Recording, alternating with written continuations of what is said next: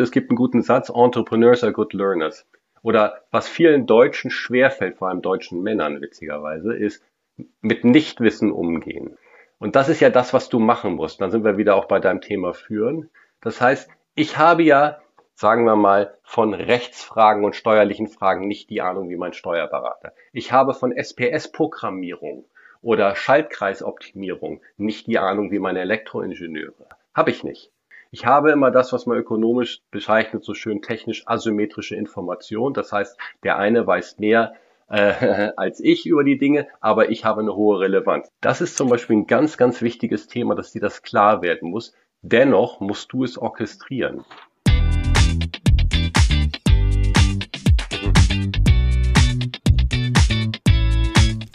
Herzlich willkommen bei Stark im Sturm, dem Podcast für Positive Leadership. Führen in unsicheren Zeiten. Das ist das Thema und ich bin Jens Alsleben. Autor des Buches Stark im Sturm, Führen in unsicheren Zeiten und Leadership Coach. Einer meiner Klienten sagte mal, wir müssen unser Geschäftsmodell praktisch alle fünf Minuten in Frage stellen nur um überhaupt zu überleben. Dieser Wahnsinnsdruck macht uns noch alle fertig. Das stimmt. Aber nicht für alle. Nicht für jene, deren Geschäftsmodell praktisch der Sturm ist. Was machen die, um in schwierigen Fahrwassern erfolgreich zu bleiben und sich auch unter dem alltäglichen Wahnsinnsdruck diese wunderbare Leichtigkeit der Führung zu bewahren? Wäre es nicht toll, das zu wissen? Wäre es nicht toll zu wissen, wie du sturmsicher wirst und bleibst? Das finden wir in diesem Podcast Stark im Sturm heraus. Ja, herzlich willkommen zur nächsten Folge von äh, Stark im Sturm, führen in unsicheren, unsicheren Zeiten. Äh, ich habe heute wieder so einen äh, Positive Leader am Mikrofon, äh, der äh, mit Sicherheit wieder den ein oder anderen wichtigen Impuls äh, raushauen wird nachher und mit dem ich schon ein ganz tolles Vorgespräch geführt habe. wir hätten, glaube ich, einen ganzen Tag lang weiter sprechen können, lieber Philipp. schön, dass du da bist, Philipp Lichtenauer auch aus Hamburg. Moin, mein Lieber, grüß dich. Moin, obwohl ich dich jetzt gerade aus der Schweiz am Bodensee grüße. Vielen Dank für die Einladung. da kommt ja, die alte Affinität zu den Bergen wieder raus. Ja, genau. Ja, umso besser. Äh, dann äh, Grüezi in die Schweiz äh, genau. und äh, schön, dass du heute Zeit hast für mich. Äh, wir haben ja gesagt, äh, wir nehmen uns mal ein halbes Stündchen, um äh, das Gespräch fortzusetzen, was wir da äh, ähm, angefangen hatten. Aber bevor wir da einsteigen, äh, lieber Philipp, und äh, bevor äh, wir feststellen werden, warum du äh, Herausforderungen mit einem Lächeln annimmst, äh, äh, du bist ja jemand, der seit 2009 äh, mittlerweile als, als Gründer und, und CEO äh, die Plasmawerk in äh, Hamburg führt. Ähm, du bist jemand, äh, der äh, dann auch äh, im Frauen, der Fraunhofer Gesellschaft aktiv war. Ähm, du hast äh, diverse Managementpositionen inne gehabt bei Philips und so weiter. Und wir haben an der gleichen Uni fast mal zur selben Zeit äh, verbracht. Du damals äh, im Rahmen deiner Promotion an der Helmut Schmidt Universität in Hamburg. Äh, ich war damals ja zum Grundstudium da, allerdings ein paar Jahre vor dir. Und insofern haben wir auch da so ein bisschen gemeinsame Wurzeln. Aber äh, jetzt übergehen zu dir, sag ein bisschen was über dich selber, äh, was du heute machst, wer du bist, was dich ausmacht und äh, warum du äh, aktuell gerade stark im Sturm bist. Ja, vielen Dank für die nette Intro, Jens. Äh, nein, also du hast ja fast alles schon gesagt. Äh, ich habe äh, an der Bundeswehrhochschule promoviert der lustige Teil ist, das haben wir ja über LinkedIn gekriegt, dass wir beide da auch waren. Ich war sozusagen zweimal bei der Bundeswehr, nämlich einmal als Wehr, äh, Wehrpflichtiger und einmal dann eben als Zivilangestellter am Lehrstuhl für theoretische Volkswirtschaftslehre. Wobei eigentlich die Zeit als Wehrpflichtiger, um damit mal einzusteigen, und die ist ja jetzt wieder so ein bisschen in Diskussion, für mich eine unheimlich prägende war. Ich war da ja genau 19 und habe mich damals äh, mit einer Truppenwerbung für die Gebirgsjäger entschieden. Und ich muss ehrlich sagen, das war eine sehr gute Entscheidung. Ich dachte mal, ich wäre fit und sehr sportlich und dann kam ich dahin und dann habe ich gelernt, das geht noch mal eine ganze Ecke anders. Und das erklärt auch so ein bisschen, warum ich wieder in meinem jetzigen Lebensabschnitt sehr gerne nicht nur in Hamburg, sondern eben auch hier in der Schweiz bin, denn das Skitourgehen ist so ein bisschen meine große Leidenschaft natürlich. Das habe ich seitdem mitgenommen und mache das immer weiter. Und in der Tat sind die Berge, und da kommen wir fast schon zum Thema Führen und äh, du hattest vorhin das auch in der Intro mit Überleben gesagt, eben auch eine gute Metapher, sich den Herausforderungen zu stellen. Also ein Berg ist es ja egal, ob du da hochgehst oder nicht, ähm, sondern äh, wichtig ist, wie du dich in diesen Situationen stellst. Und so ist es letztlich auch im Unternehmen. Ich bin selbst, du hast es ja gesagt, Unternehmer. Das war ich nicht zwingend, äh, wie soll man sagen, von, ich wollte das nicht immer von Anfang an werden, aber als die Gelegenheit sich ergab, habe ich sie dann doch beim Schopf ergriffen.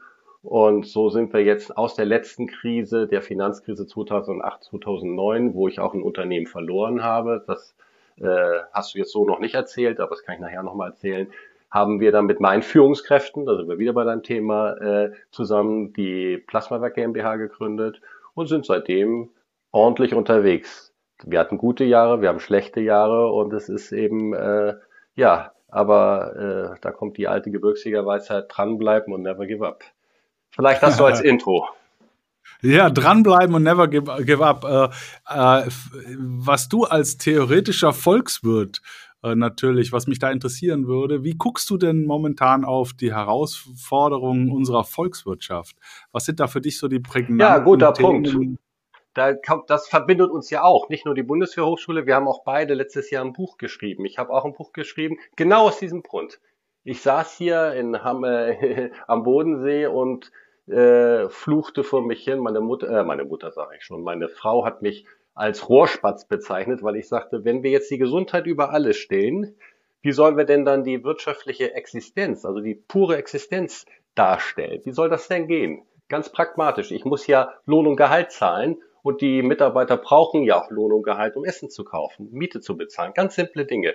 Wenn wir jetzt plötzlich alle aufhören zu arbeiten, wie soll das gehen? Und daraus kam natürlich wieder dieser Impuls. Ich war auch immer sehr politisch unterwegs äh, damals in der Hochschule im RCDS, danach im Wirtschaftsrat und so weiter und so fort. Ich war auch mal eine kurze Phase im Landesvorstand der CDU Hamburg. Ähm, das, äh, wie soll das gehen? Nun bin ich ein Auslandsdeutscher, das heißt, ich kann jetzt hier nicht einfach irgendwo mich engagieren und nicht vergessen, Politiker müssen Mehrheiten organisieren. Das haben wir jetzt ja auch nach der Berlin-Wahl gehört. Ich, das kann ich einfach faktisch nicht. Und so ist dann dieses Buchprojekt entstanden. Wovon wollen wir eigentlich morgen leben? Wie soll das gehen? Und das ist genau dies äh, Thema Volkswirtschaftliche. Und ich will da mal den Fokus, ich habe das mal ganz genau auf das Unternehmertum lenken. Das ist nämlich mhm. interessanterweise ein Phänomen. Das kann jeder, der Wirtschaftswissenschaften, also Betriebswirtschaft oder Volkswirtschaften studiert hat, mal ganz schnell nachgucken, indem man sein altes Lehrbuch unter U wie Unternehmen oder E wie Enterprise aufschlägt. Da findet er das Wort Unternehmer in der Regel nicht. Das ist ja sehr erstaunlich. Also das Wort Unternehmer ist in einem Grundlagenwertbuch für, also ich kann Ihnen, äh, ich kann dir das sofort sagen, im Menkyo Taylor steht es nicht drin, im Dornbusch Fischer steht es nicht drin und im Nordhaus Samoyeds. Das sind jetzt mal die drei zentralen Volkswirtschaftslehrbucher von den 80ern bis heute. Also das sind die drei, da steht das nicht drin. So, und das ist ja eigentlich nicht gut. Und denn der Grund ist ja der, wenn wir aus Ideen in, oder was auch immer Geschäft machen wollen, also innovativ sein wollen. Innovation, nochmal als jetzt ein bisschen festgelegter Begriff, ist, heißt die kommerzielle Durchsetzung einer Idee. Das ist eine Innovation. Also nicht was per se Neues, also keine Idee, das ist nicht eine Innovation, das ist eine Idee oder eine Eingebung oder sowas. Das Durchsetzen, das kommerzielle Durchsetzen dieser Idee. Und warum sage ich das so äh, prägnant, kommerzielle Durchsetzen? Denn nur das daraus drehen eines oder Formulieren eines Geschäftes, wirklich eines Geschäftes. Warum ist das Geschäft besser als eine Ansage? Weil es auf Freiwilligkeit besorgt. Also wenn ich überzeugt bin, dass äh, ein Brötchen gut schmeckt, dann kaufe ich mir das auch morgen.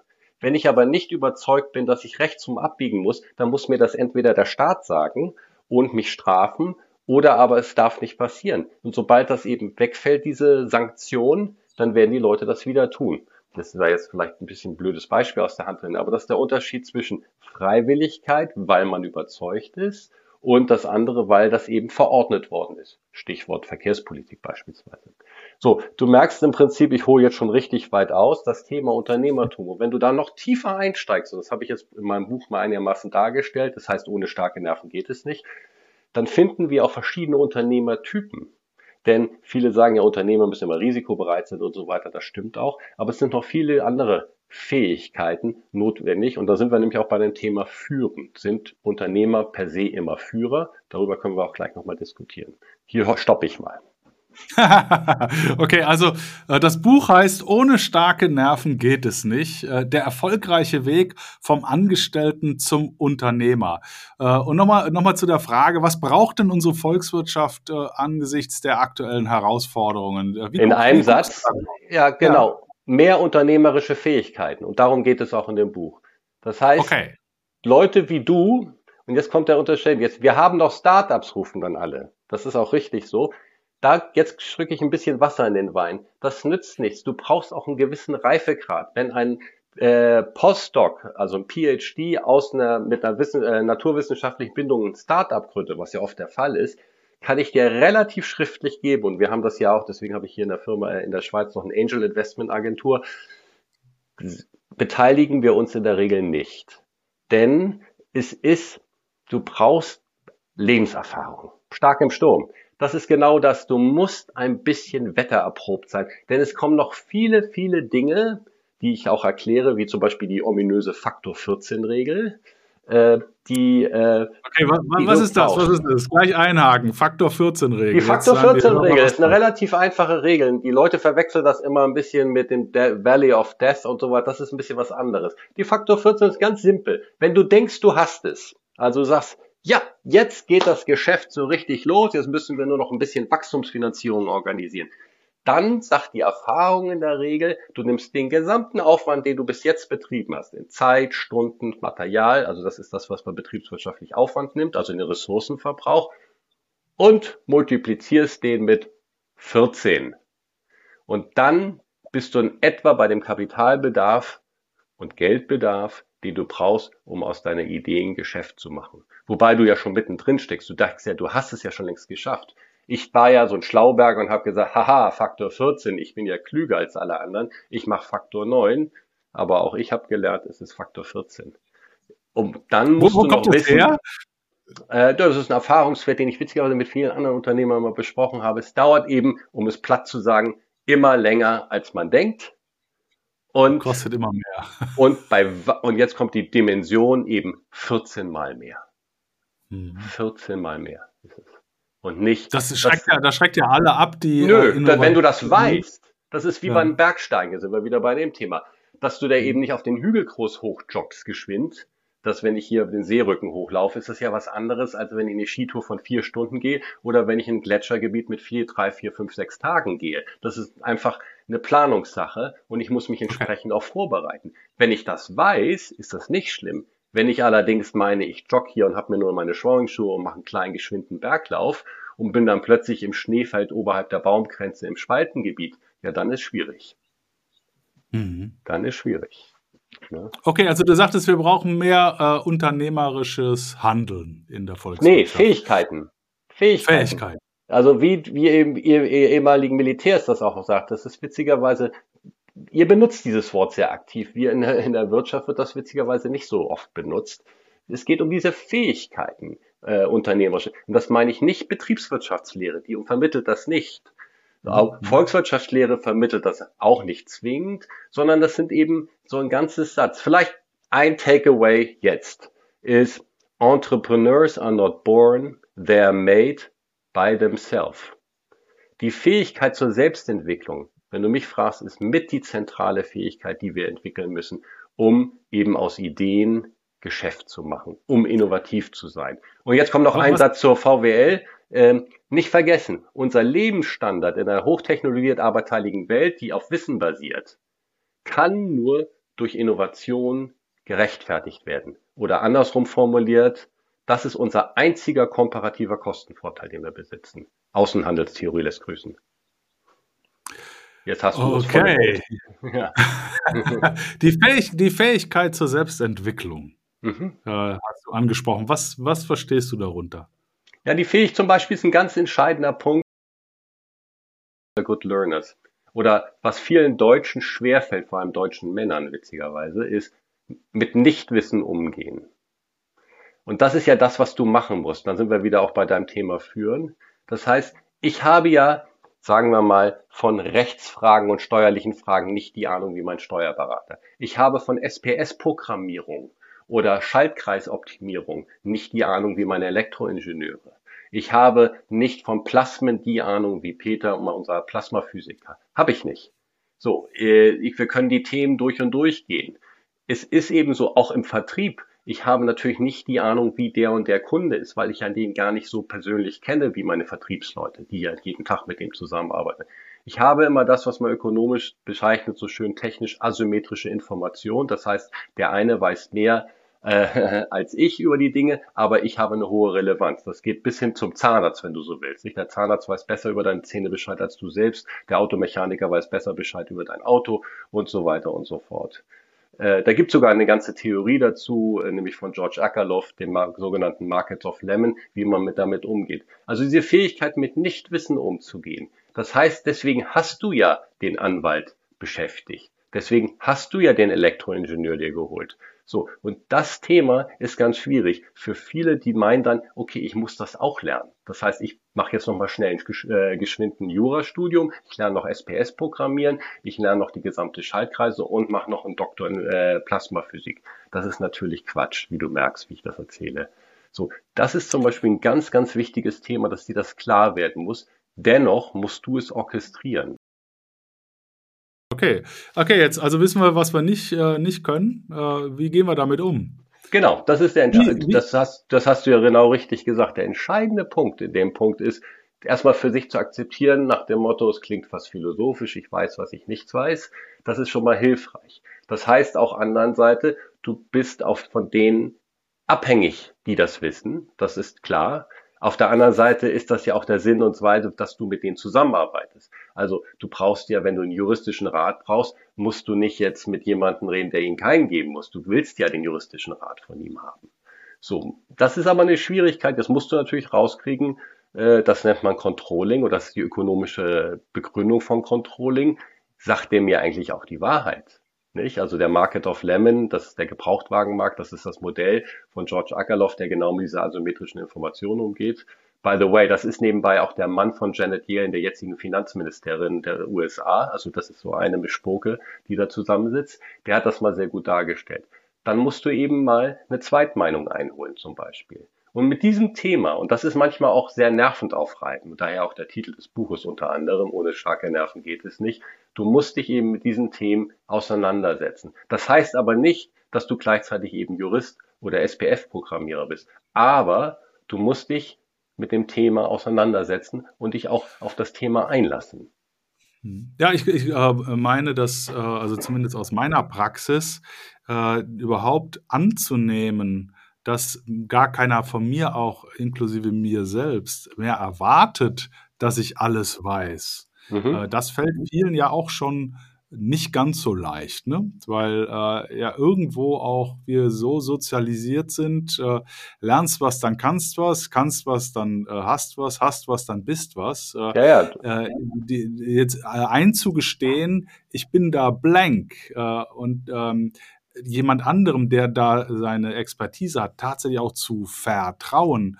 Äh, das ist ja etwas, ähm, das ist auch ein Skill aus meiner Sicht, aber was grundsätzlich zumindest nicht die Erfolgsrezepte der Vergangenheit waren. Ne? Nee, das ist gut, dass du das so sagst. Es ist, äh, äh, das ist ja ein handwerkliches Denken, was du da gerade sagst. Also wie der Vater, so der Sohn, du Schuhst, der Vater der Schuhmacher, ich der Schuhmacher, mein Sohn der Schuhmacher. Dann geht das sozusagen von, äh, wie sagt das bei Asterix, von Druiden, äh, Mund zu Druidenohr immer an einem weiter, aber es findet ja keine Entwicklung statt.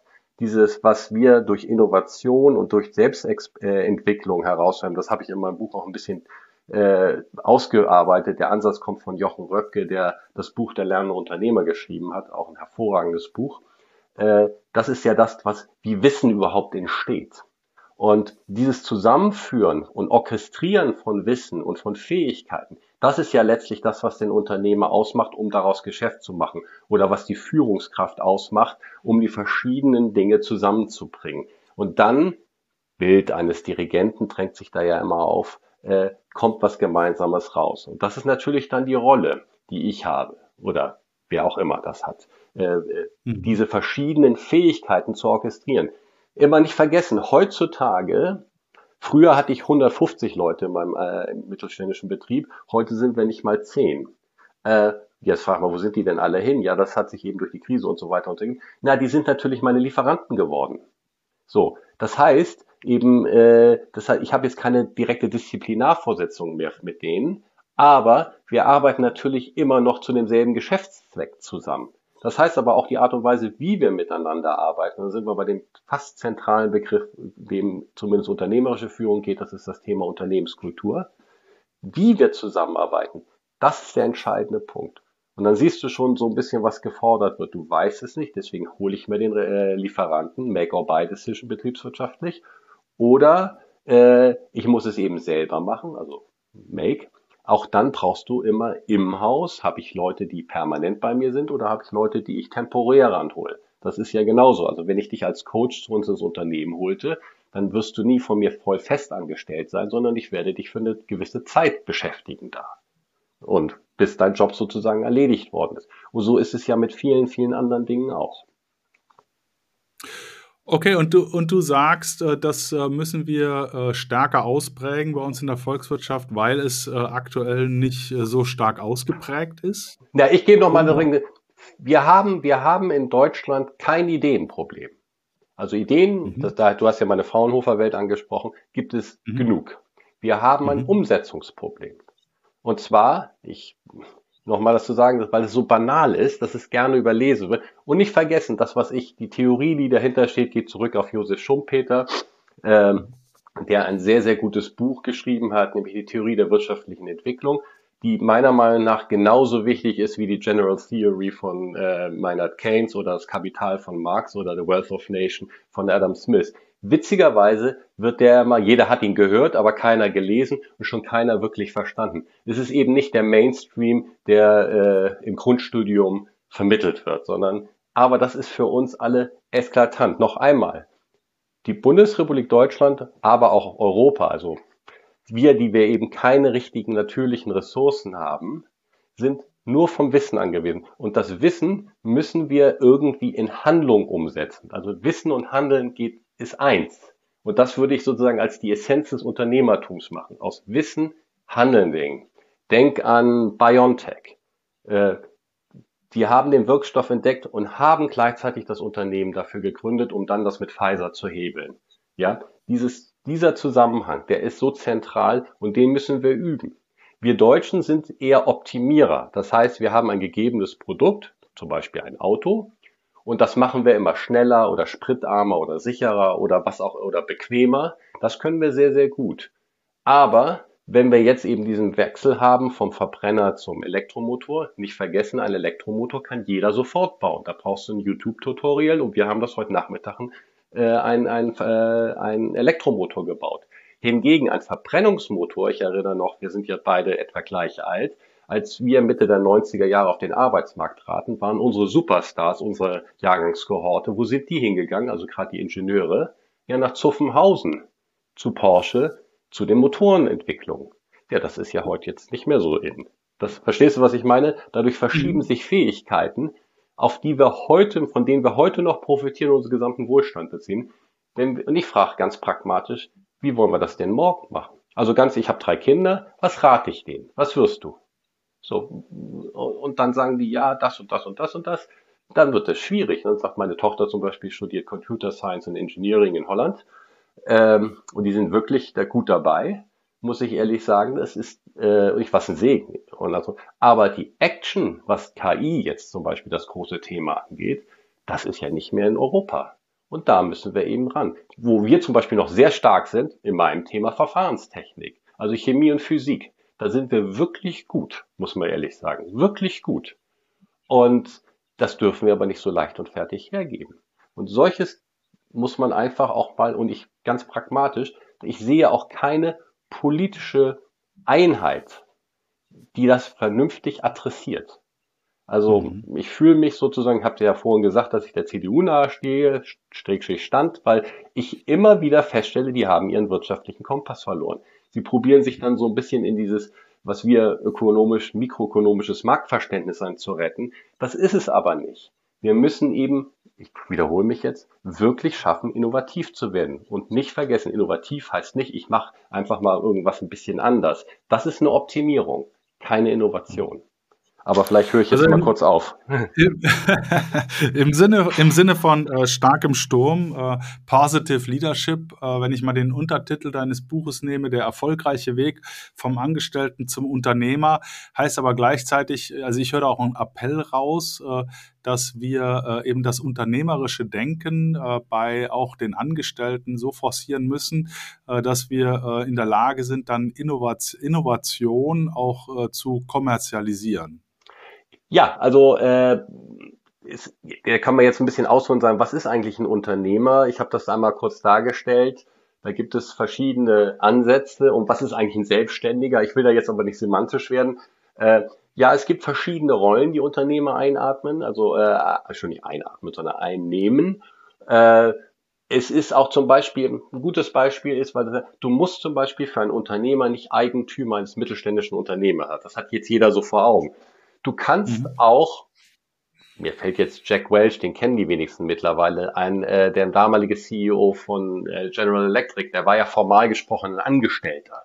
Du kannst auch als Angestellter unternehmerisch sein. Das heißt, wie wie schaffst du es aus deinem Wissen oder was ihr als unter Truppe, äh, also als Idee, als als Gruppe oder wo auch immer du das her hast, äh, daraus eine Idee, ein Geschäft zu generieren? Das ist Unternehmertum auf welchem, wie du das jetzt, sagen wir mal, formal äh, organisatorisch darstellst, ob du dir eine eigene GmbH gründest oder ob du das äh, und dir Fremdkapital einsammelst oder aber äh, dich einstellen lässt äh, und damit eine gemeinsame Firma gründet, das sind ja eigentlich nur für uns Ökonomen gesprochen eben Detailfragen. Die Kernidee ist immer noch, du machst dein Ding. Also du setzt dafür diese Idee um und machst daraus Geschäft. Und was es dafür braucht, das machst du eben. So, und ich habe eben jetzt meinen ja. Weg zum Beispiel gefunden, dass ich eine kleine Firma selber gegründet habe. Muss ich aber nicht zwingend. Also wenn mir einer die Firma abkauft, ich trotzdem das machen kann, dann würde ich das wahrscheinlich auch tun. Aber was muss ich denn als Unternehmer tun, äh, um meine Angestellten zu Unternehmern äh, machen zu können, beziehungsweise denen die Möglichkeit zu geben, aus sich heraus vom Angestellten zum Unternehmer werden zu wollen und das dann auch zu tun. Zum Beispiel ein ganz guter Satz, der mir sehr geholfen hat, damals, ich glaube, ein Feldwebel hat das gesagt. Ganz gut, er sagt, äh, äh, gute Führer sind meistens auch gute Geführte. Also good leaders are good followers. Du mhm. musst auch in der Lage, und nebenbei bemerkt, jedes Mal, wenn ich mit meinen Experten, also den Leuten, die alle immer mehr weiß, dann führen die mich ja. Nicht? Also ich führe die nicht. Also wenn der Anwalt sagt, mach mal rechts rum oder links rum, dann mache ich das ja so, wie er sagt. Wenn mein Elektroingenieur sagt, das machen wir so oder so, in der Regel mache ich das dann ja auch so. Also wer führt hier eigentlich wen? Das ist wie beim Tanzen, nicht? Also wer führt da eigentlich? Ähm, für, und das ist, äh, also ich unterrichte ja schon über 30 Jahre Tai Chi, da haben wir so eine Gruppenübung oder eine Partnerübung, wo wir das genau machen. Und dann ist immer der Gag mal ein bisschen den Druck rauszunehmen und dann fragt man nochmal, wer hat denn eigentlich jetzt hier die Situation im Griff? Wo wenn es wirklich harmonisch läuft, merkt man das gar nicht, weil es aus sich herausdrückt. Manche Leute nennen das dann Flow. So, was heißt das jetzt für den einen ganz konkret? Erstmal, äh, wenn Leute Ideen haben, machen lassen. Also für, wenn du jetzt wenn da bei dir jemanden in der Unternehmung hast oder sag jemanden bei dir hast und sagt, hey, das können wir doch mal machen lassen. Mach mal. Das ist Unternehmertum. Mach mal. Ich gebe dir ein bisschen Zeit, ich gebe dir ein bisschen Geld oder ich äh, gebe dir frei, also wie auch immer. Mach mal. Ja, aber das ist, äh, das ist ja, äh, also dieses kleine Wörtchen, mach mal. Da ja. steckt ja wahnsinnig viel drin, auch an Hypothesen. Also mhm. wenn mein Chef mir sagt, mach mal, ähm, was höre ich denn da raus? Das kommt ja sehr stark auf den Kontext an. Habe ich eine um ein Umfeld, wo ich weiß, der Unternehmer steht immer hinter mir? Äh, Habe ich ein Umfeld, wo die Fehlerkultur eine offene ist? Äh, Habe ich ein äh, Umfeld, wo äh, Vertrauen herrscht? Äh, dann gehe ich natürlich ganz anders an das Wörtchen mach mal ran, äh, als wenn ich weiß, ich werde sanktioniert, ich darf keinen Fehler machen, das Budget ist grundsätzlich begrenzt oder wird im Laufe des Projektes gestrichen oder zusammengestrichen. ich kriege vielleicht gar nicht die Ressourcen, die ich dafür brauche. Ich habe das Mandat nicht, äh, habe nur die Pflichten, aber die Rechte nicht, etc. pp. Also in der Bundeswehr äh, haben wir ja gelernt, äh, was richtiges Delegieren heißt. Ne? Mhm. Und dieses, äh, dieses Delegieren, das, das steckt ja in der Aussage, mach mal, setzt ja auch voraus, dass der, der zu mir sagt, mach mal, äh, davon überzeugt ist, dass ich auch in der Lage bin, das äh, fachlich, inhaltlich und vom Mandat her auch umsetzen zu können. Ähm, das, das sagt sich so leicht, mach mal. Ne? Ja, aber was genau. für Umstände, was für Umstände muss ich denn als, also im Sinne von starkem Sturm, positive Leader, mhm. ähm, ich muss ein Umfeld erzeugen, wo die Leute und, und den Leuten sagen, mach mal. Aber was bedeutet das konkret? Also nochmal, ich fand das sehr gut, dass du den, so einmal den Spektrum auch. Das Wort ist sehr einfach gesagt. Der Witz ist, dass wir es im Tai Chi immer nennen Wu Wei, also nichts tun, sich zurückhalten. Zum Beispiel dann nicht in Mikromanagement verfolgen und sagen, äh, stimmt, du sollst das machen, das machen, aber das machst du bitte wie folgt. Eins, zwei, drei, vier, mhm. fünf, sechs und kommst morgen bei mir weg und dann haken wir mal deine, diese eins, zwei, drei ab. Dann ist natürlich mhm. vorbei, sondern das Thema ist in der Tat, äh, eine, zu sagen, du hast eine Idee. Das ist ja das, was unter, wenn du hast mich gefragt, was ist unternehmerisch Handeln? Ich möchte das fördern. Einer hat eine Idee, dann heißt das, wenn ich das fördere, ihn auch zum Handeln ermutigen. Das ist der Punkt. Aber ich kann natürlich mhm. in der Sekunde extrem viel falsch machen. Du hast es genau richtig gesagt. Einer ist zum Beispiel Mikromanagement. Und du wirst auch sehr schnell merken, ob du als Vertrauensperson und als Führungskraft akzeptiert ist oder nicht. Wenn der sagt ja, ja, das heißt ja auf Norddeutsch Climb your Moors, äh, dann tut er das ja nicht sondern das mhm. ist ja, das ist ja letztlich schon jeden Tag. Das ist ja das Thema Unternehmenskultur. Wie ich in die Firma reinkomme, da entscheidet ja, wenn ich jeden erstmal, wenn äh, der, der mir im Weg kommt, niedermache und runterputze und dann erstmal meine Befehle rausbelle, dann werden mir die nicht folgen, sondern gehen die alle und sagen, der Alte hat wieder schlechte Laune und äh, äh, gehen in innerer Immigration. So, das mhm. fängt ja schon da an. Die Entscheidung, dass jemand dir folgt oder die Entscheidung, dass jemand macht, die fällt ja jeder Mensch selber. So, und der, äh, das siehst du dann relativ digital. Wenn du eben, du sagst zwar, mach mal und der macht nicht, dann weißt du, du hast ein eigentliches Thema wo ganz anders. Da sind wir nämlich bei diesem Thema Unternehmenskultur. Eben diese Art und Weise, wie gehen wir miteinander um? Wie machen wir die Dinge gemeinsam? Mhm. Ja, das ist für mich eine Frage der Glaubwürdigkeit. Ne? Ja, ja, ja. Und der Wertschätzung. Beides. Führung, wenn man das in einem Satz sagen muss, geht immer um Wertschätzung. Es ist immer mhm. dieser, dieser, das ist so ein Tool, was ich damals im Six Sigma gelernt habe. Ich habe eben, war ja nur äh, Obergefreiter, also ich bin keine Führungskraft bei der Bundeswehr gewesen. Es, äh, aber das haben wir eben ganz gut gelernt. Das ist eben das Thema, nimmst du jemanden für ernst, für wichtig, du bist mir wichtig, hältst du ihn für fähig und magst du ihn, dann entsteht ein sogenannter positiver Kreislauf, der sich selbst verstärkt. Du kannst natürlich das genau das Thema auch andersrum drehen und sagen, du bist unwichtig, du bist eh inkompetent und dich mag ich nicht. Äh, zum Beispiel mhm. einfach, dass man Leute mit einbezieht. Das heißt ja, signalisiere ich, du bist mir wichtig. Und dieses Thema Wertschätzung, das, äh, die Idee, die dahinter ist, nicht von mir, sondern ähm, ich habe sie da, ich habe eine kleine Website, da kann man das nachlesen, nämlich gründerwissen.online. Das nennt sich Wheel of Relationship. Das, da sieht man das. Und so ein ganz simples Thema, damit kann man relativ gut Wertschätzung machen und dann kann man auch enablen, Stichwort, weil du immer wieder sagtest, was ist Unternehmertum? Ich sag's in einem Satz, vielleicht damit das jedem auch klar ist, aus Wissen handeln. Ich habe was erkannt, ich mach's. So, das ist es. Das ist mehr ist es ja letztlich nicht. es, ist, äh, es ist immer so einfach in der Theorie und in der Praxis. Äh, ja, ich sag schön, dass ich dir da ins Wort falle. Der ist, äh, nee, das ist eben sehr einfach. Das, meistens ist es dieser Sprung zum Machen. Ja, der ist schwierig. Der ist einfach ja, genau, schwierig. Ja, genau, genau. Ich das ist, ist da, einfach ist da, gesagt. Genau, es ist einfach gesagt. Und da ist, deswegen ist das Wort Machen so entscheidend. Äh. Und das ist, da ist auch nicht viel Theorie und nicht viel drin. Das musst du einfach tun. Nicht? Es gibt Dinge, die tun sich nicht von selbst. Ich muss den Geschirrspüler ausräumen, das macht er nicht von selbst. So. Ja, ja, aber da draußen tun ja alle was. Äh, ja. Äh, auch die, die vielleicht äh, sich jetzt äh, in, angesichts der Stürme da draußen große Gedanken machen. Wir reden ja äh, davon, Positive Leadership, äh, wie mhm. kann man sich äh, au richtig aufstellen für die Herausforderungen? Äh, wie kann man äh, auch im Sturm äh, immer noch stabil stehen? Äh, wie kann man seine äh, Organisation sich selbst resilient machen? Genau. und die, die Leute tun ja alle was. Ähm, die Frage ist nur, äh, tun wir alle das Richtige auch richtig? Äh, und, und was gibt es aus deiner Sicht äh, für auch praktische äh, Tipps an die Unternehmer da draußen, äh, um sich auch entsprechend, ähm, ja, ich sag mal, sturmfest zu machen mit ihrer Organisation? Ja, äh, witzigerweise, du musst ja als Unternehmer nicht mal zwingend eine Organisation haben.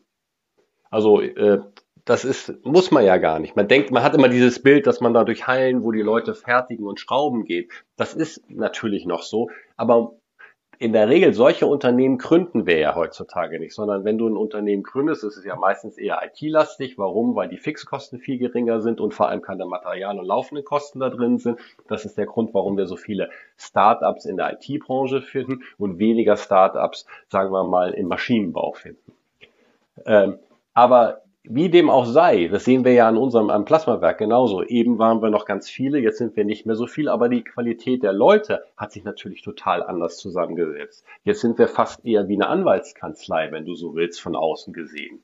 So, weil wir eben Ingenieure haben, die eben konzeptionell haben und einer und, äh, und die Fertigung findet bei einem unserer Mitgesellschafter statt, der eben ein klassisches Maschinenbauunternehmen sind. Hat für mich einen riesen Vorteil, weil ich nie immer an dieser Auslastung kämpfen muss, sondern ich äh, habe, wenn ich was, wenn wir was zu fertigen haben, machen wir das mit denen und das äh, erleichtert sozusagen meine Liquidität extrem. Das macht es schon sehr viel leichter.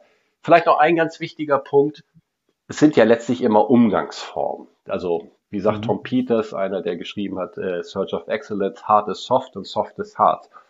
Äh, soft is Hard heißt, dass eben die Themen der Beziehung der Menschen untereinander, äh, der Umgangsform und eben der Beziehungspflege das entscheidende Thema sind. Das hat er rausgearbeitet und nicht zwingend Zahlen, Daten, Fakten, weil die kannst du dir immer hindrehen, wie du willst. Jeder, der mal Betriebs äh, Businesspläne geschrieben hat, der weiß das ganz genau, wenn er die künftigen Umsätze abschätzen muss, dann ist das eher Tetsche mit Utsicht und nicht Zahlen, Daten, Fakten. Wir tun aber so, als ob das so ernst und ist.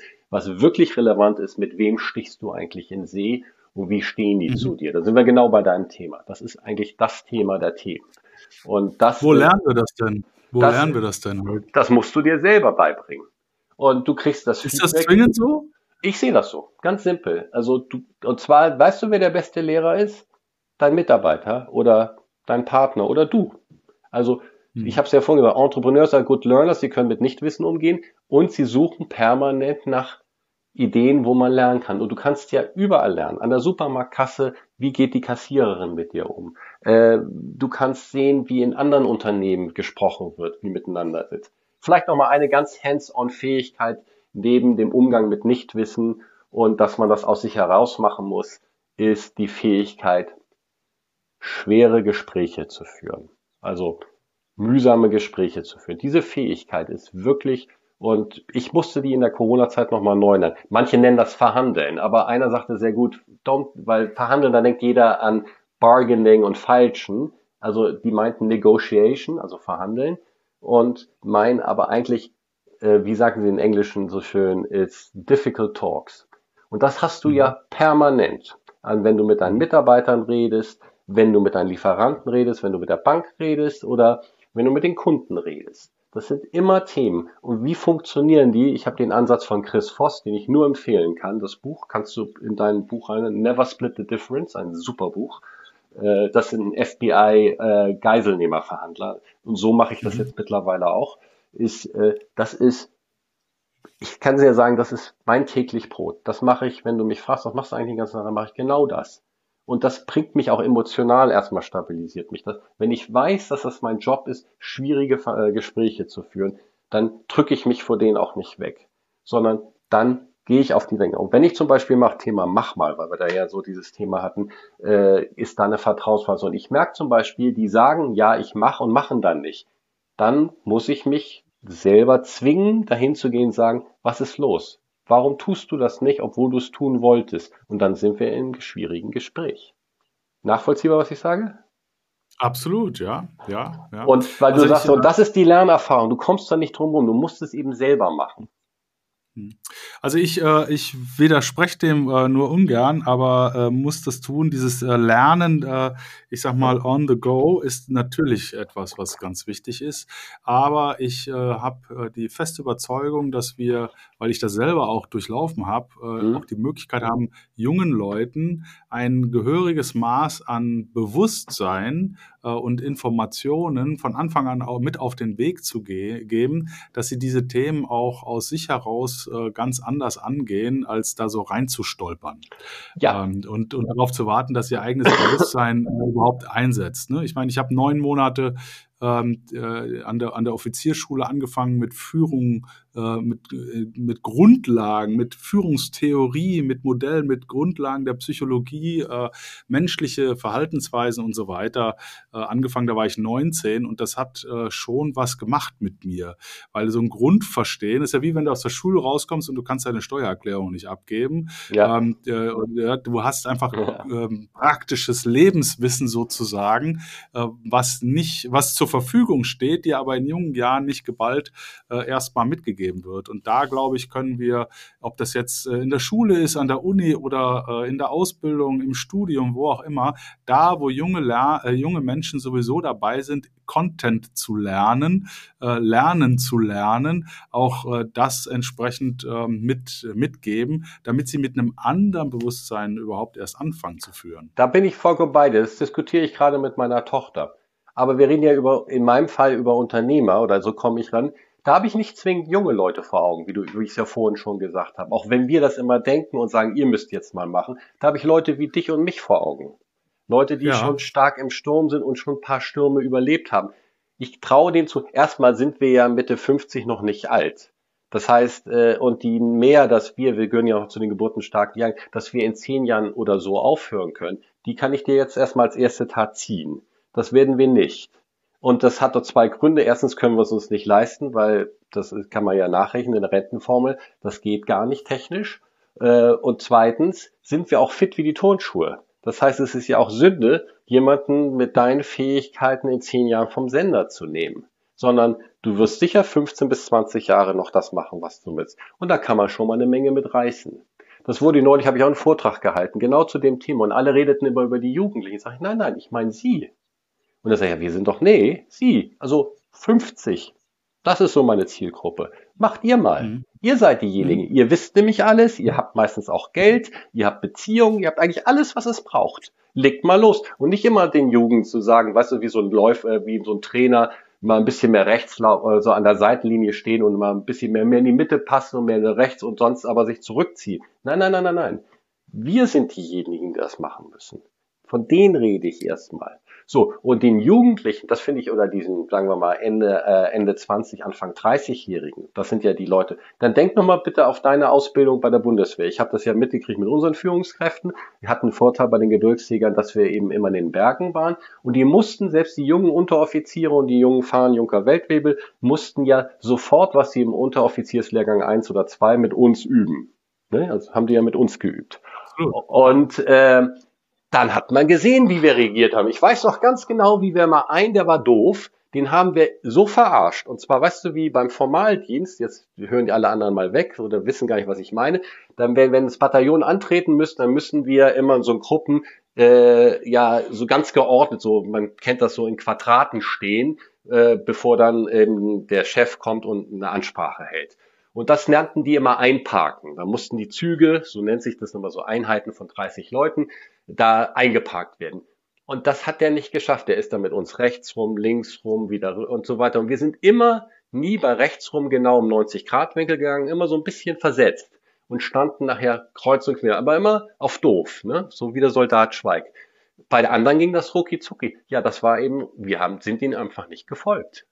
Und das ist eben so, solche Feedbackrunden kriegst du als junger Offizier sofort. Ich meine, nur für Unterschied, wir waren dann 1920, der war 21, 22, also zwei Jahre Unterschied. Und äh, diese Lernerfahrung, die bringt's wirklich. Obwohl er ja das mhm. Theoriewissen schon im U1 und U2 gekriegt hat. Nachvollziehbar, mhm. was ich sage? Also du brauchst ja beides. Das, genau, du brauchst beides. Äh, ich habe so ein bisschen auch die Erfahrung gemacht, dass äh, das Theoriewissen äh, unter denen, die unternehmerisch verantwortlich führen, gar nicht vorhanden ist. Also da, da fehlt auch teilweise die, die Chance in der Vergangenheit, äh, sich überhaupt mit diesen Themen zu beschäftigen. Und ich habe die Erfahrung gemacht, dass der äh, Führungsalltag im Mittelstand für viele so intensiv ist, dass für Weiterbildung, Aus- und Weiterbildung, vor allen Dingen für persönliche Weiterentwicklung häufig zu wenig Raum bleibt, beziehungsweise die Leute sich zu wenig Raum dafür auch selber einräumen ähm, und dann einfach dieses Führungswissen auch nicht tatsächlich ähm, ja, sich, sich so stark äh, entwickelt, wie es notwendigerweise sich entwickeln muss in einer Welt, die sich so dramatisch ändert. Ich habe mein, wenn du, äh, ich musste ja mein Buch noch geben, das, so fängt das ja letztlich an. Dass die Einleitung ist ja eigentlich, mein erster Satz ist der, mit wem besprichst du dich eigentlich? Das war die Frage, die meine Mutter mich damals, als ich ins Unternehmerlage gewechselt habe, gefragt habe. Und da gab es eben diese drei Wege der Erkenntnisse, die kennst du ja, wie auch immer nicht. Also einmal durch Nachdenken, das ist der edelste Weg, ähm, durch Imitation, das ist der bequemste Weg, oder durch Erfahrung, das ist eben der bitterste Weg. Und du probierst natürlich durch Nachdenken oder dass der oder Imitation, da sagt dir einer, wie es geht. Das sind natürlich die besseren Wege, aber du kommst eben um den dritten Weg selten rum. Und was eben sehr hilft, ist, das hat mir damals geholfen, eben, dass man sich eben mit Gleichgesinnten bespricht in, in der Tat, du musst dich, das nimmt dir keiner ab, als Unternehmer zumindest, du musst dich auch selbst entwickeln. Und dafür ist natürlich hilfreich, wenn du mal einen guten Gesprächspartner hast. Leute wie du mhm. zum Beispiel, die darauf hängen. Ich muss jetzt nicht von jemandem erklärt zu haben, wie das jetzt im Detail geht, aber ich brauche einen, der mich spiegelt, mit dem ich das reflektieren kann, der mir auch mal sagt, guck mal an, wenn ich dann maule nach dem Motto, die sind alle doof und ich bin ihr Chef, ja, Brand 1 hat man so schön tituliert, ne? die sind alle doof und ich bin ihr Chef. Ja, dass man dann mal auch ein ernstes Wort hört und sagt, ja, warum wohl? Oder auch achte mal auf deine Worte. Wenn du den ganzen Tag sagst, das ist ein Sauladen hier, ja, dann wird es auch ein Sauladen. Denn du kennst es ja, äh, Gewinner erkennt man am Anfang oder Sieger erkennt man am Start und Verlierer erkennt man am Start. Man muss nur den Worten zuhören, die gebraucht werden. Wenn einer sagt, es ist ein Sauladen, dann wird es ein Sauladen. Und das hören doch die Mitarbeiter auch. Und dann sagt doch jeder von sich selbst, ich arbeite doch nicht in einem Sauladen. Ich bin doch keine Sau. Ja, so. Und das muss man eben, und diese Reflexionsfähigkeit, dafür brauchst du eben Freunde, Gesprächspartner oder kritische Begleiter. Und das ist vielleicht jetzt wieder eine unternehmerische Fähigkeit. Suche dir einen kritischen oder zwei kritische Begleiter, die auch dich mal erleben, wie du redest. Dem kann ich nichts hinzufügen. Mit Blick auf die Zeit, finde ich, war das ein fantastisches äh, Schlusswort. Äh, ich glaube äh, fest daran, wie heißt es immer so schön, es wird heute keiner mehr Olympiasieger äh, ohne einen Mentalcoach. Ähm, es wird heute kein exzellenter äh, Unternehmer, der stark im Sturm steht, ohne dass er sein Handeln und sein Denken äh, hin und wieder spiegelt äh, und natürlich äh, mit einer hohen Neugier äh, und Lernbereitschaft äh, sich auch äh, ins, ins Leben schmeißt sozusagen. Mhm. Ähm, ich danke dir ganz, ganz herzlich äh, für die äh, Zeit, mein Lieber. Äh, jetzt die letzten Worte sind natürlich, gelten natürlich dir. Ähm, hast du noch irgendwelche Themen, die du mitgeben willst, dem zukünftigen oder jetzt schon beginnenden Positive Leader da draußen, um ihn stark, stark in den Sturm zu stellen? Noch einmal vielen Dank erstmal für die Einladung. Wichtig ist mir dieser Punkt, äh, warte nicht auf die anderen, nimm es selbst in die Hand. Und suche dir gute Freunde und Wegbegleiter. Oder wie sagte einer so schön, den Spruch könnte ich als letztes machen. Der ist gut. Was ist wichtiger, der Weg oder das Ziel? Und die Antwort ist die Weggefährten. Sehr schön. Ich danke dir, mein Lieber. Alles, alles Gute. Bleib gesund und munter. Hab immer die richtigen Weggefährten an deiner Seite und äh, bleib allzeit stark im Sturm. Danke dir, Jens. Vielen Dank für die Einladung. Wow, wer hat an der Uhr gedreht? Ist es wirklich schon so spät? Das war's wieder. Ich hoffe, ihr hattet genauso viel Spaß bei der Sendung wie ich. Ich würde mich wahnsinnig freuen, wenn ihr auch beim nächsten Mal wieder bei Stark im Sturm dabei seid, den Kanal abonniert, kommentiert, teilt äh, und freue mich auf ein Wiederhören. Und wie immer, bleibt allzeit stark im Sturm. Herzliche Grüße, euer Jens. So.